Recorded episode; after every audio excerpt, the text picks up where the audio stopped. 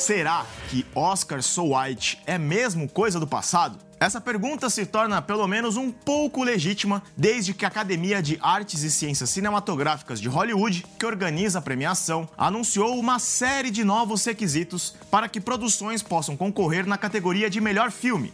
Tudo em uma tentativa de aumentar a representatividade no cinema. Olá, eu sou César Soto e neste Semana Pop vou tentar explicar melhor essas novas regras, que são um tanto confusas mesmo, e falar sobre as reações dentro da indústria.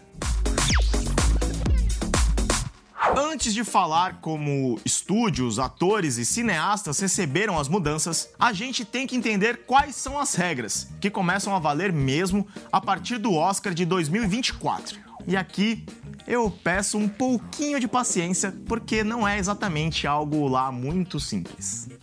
Bom, são quatro requisitos no total e as produções precisam atender pelo menos duas delas. Porém, no entanto, contudo, dentro de cada uma delas há mais uma série de critérios, que também não precisam ser seguidos em sua totalidade. O primeiro dos requisitos foi também o que mais chamou a atenção. Isso porque é ele quem pode ter um impacto maior na frente das câmeras. Para ser atingido, ele exige que os filmes atendam pelo menos um de três critérios. Primeiro, ao menos um dos protagonistas ou coadjuvantes do núcleo principal deve ser de um grupo racial ou étnico pouco representado, como negros ou latinos. Segundo, pelo menos 30% do elenco secundário precisa ser formado por membros de no mínimo dois grupos pouco representados, como os que eu falei agora há pouco, mulheres ou da comunidade LGBTQ. Terceiro, o tema ou a história do filme tem que ser focada em algum desses grupos mencionados.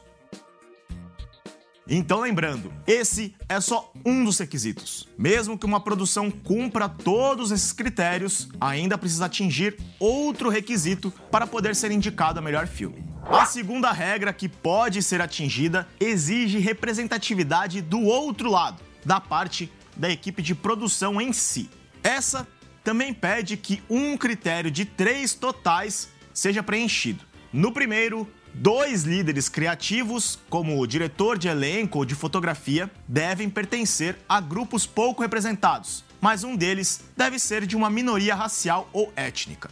Outro pede que pelo menos seis membros de cargos técnicos sejam dessas minorias. O requisito também pode ser atingido se no mínimo 30% da equipe geral da produção pertencer aos grupos pouco representados. Os últimos dois requisitos focam mais nos estúdios, distribuidoras e produtoras. O problema deles é que, da maneira como foram apresentados, podem não representar muitas mudanças na indústria. Um deles exige que as empresas ofereçam programas de estágio remunerado na maior parte de seus departamentos e cargos menores com oportunidades de desenvolvimento ou treinamento para inclusão de minorias. Já o outro pede que estúdios ou produtoras tenham esses grupos pouco representados em diversos cargos executivos sênior e em seus departamentos de marketing, publicidade ou distribuição.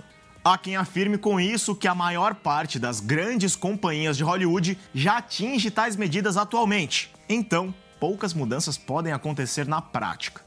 Afinal, lembrando mais uma vez, basta cumprir duas das quatro exigências para poder concorrer. O jornal Washington Post, por exemplo, fez um levantamento dos últimos 15 melhores filmes e afirma que 11 deles, 73%, já cumpriam as medidas. Entre eles estão até filmes criticados pela forma como representam minorias, como Green Book, O Guia, vencedor em 2019, e Crash no Limite, ganhador de 2005.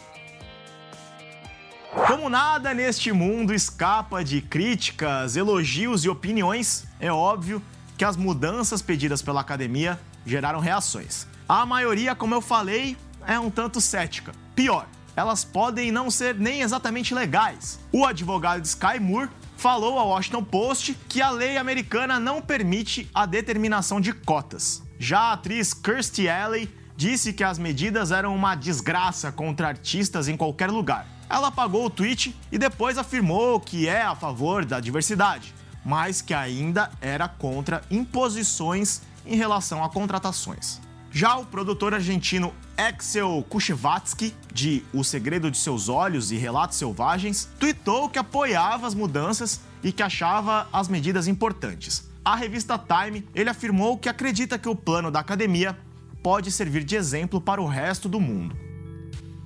Mas e vocês? Pensam que a iniciativa pode provocar mudanças de verdade no que a gente vê nos cinemas? Ou acham que é só publicidade, que falta uma motivação mais profunda ainda? Ou então que tudo deveria continuar como está? Deixem suas opiniões aí nos comentários. E se você está me ouvindo em podcast, não esquece de assinar para não perder nenhum Semana Pop.